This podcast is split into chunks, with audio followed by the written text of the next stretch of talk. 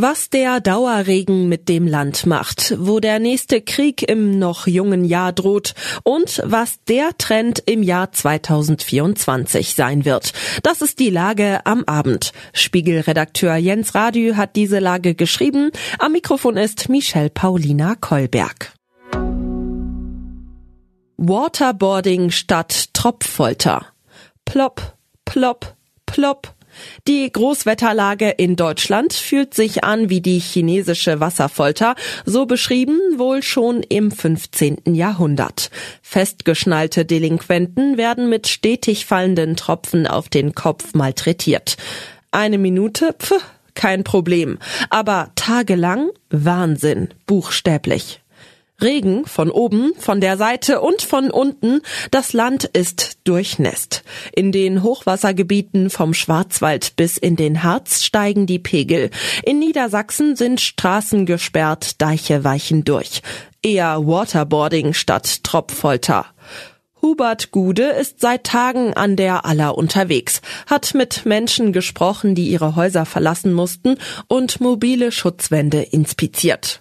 In den nächsten Tagen rechnen die Katastrophenschutzexperten in Hannover mit möglichen Höchstständen an der Hunte im Landkreis Oldenburg und der Hase, die sich durch das Emsland schlängelt, schreibt Hubert. Für Entspannung könnte der angekündigte Frost sorgen, denn wenn der Niederschlag als Schnee niedergeht und das Wasser auf den Feldern und Wiesen zufriert, entlastet das die Flüsse. Der nächste Krieg wo vorher Wände waren, klafft ein Loch. Plötzlich sieht das Gebäude im libanesischen Beirut aus wie eine Parkgarage. Das erste Projektil fiel auf das Haus, ein zweites auf das Auto, berichten Augenzeugen der Explosionen, in denen mehrere Hamas-Terroristen starben. Wer geschossen hat? Israel. Ein Berater von Präsident Netanyahu nannte die Attacke einen chirurgischen Schlag gegen die Hamas-Führung.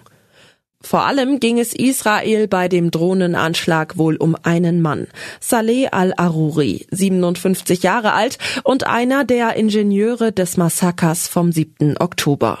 Fünf Millionen Dollar Kopfgeld hatten die USA auf den Terrorkommandeur ausgesetzt. Erst Gaza, jetzt der Schlag mitten in der Hisbollah-Hochburg von Südbeirut. Kommt jetzt der nächste Krieg? Christoph Reuter hat das den britischen Hisbollah-Experten Nicholas Blanford gefragt. Lesen Sie das Interview.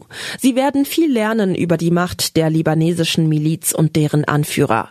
Beruhigen wird es Sie allerdings nicht. Ich bin pessimistisch. Ich fürchte, wir werden eher Kämpfe erleben als eine diplomatische Lösung, sagt Blanford. My home is my office.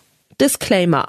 Lageautor Jens Radü sitzt gerade im Homeoffice. Feudale neun Quadratmeter direkt neben der Küche mit indirekter Beleuchtung, Dachfenster. Auf das Jahr hochgerechnet hat er an diesem Home-Schreibtisch mehr Zeit verbracht als im Wohnzimmer, dem Bad und auf der Terrasse.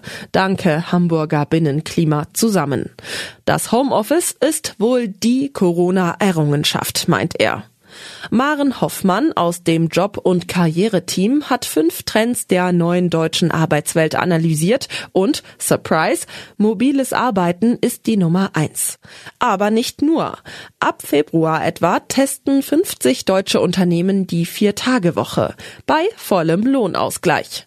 Viele Trends werden davon getrieben, dass Firmen mehr bieten müssen als eine gnädige Jobzusage, wenn sie begehrte Kräfte an sich binden wollen. Schreibt Maren, natürlich aus dem Zug. Klar, Mobile Office, siehe oben. Wenn sie sich dort über benachbarte Vieltelefonierer ärgert, erzählt sie gut hörbar, dass sie Journalistin ist und wahnsinnig gerne in der Bahn arbeitet, weil man dort immer so räusper gute Geschichten hört.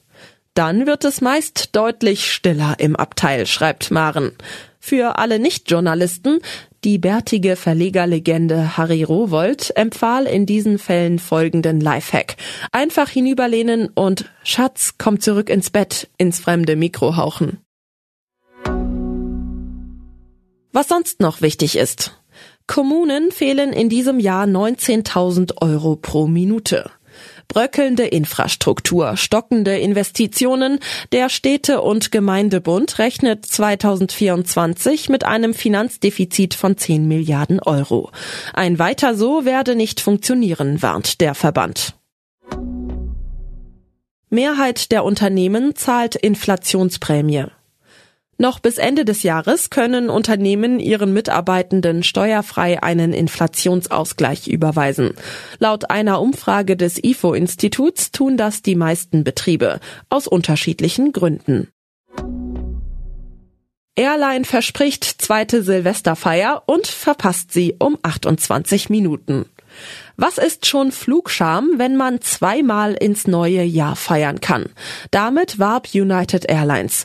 Dumm nur, dass der Flug von Guam nach Honolulu sechs Stunden Verspätung hatte.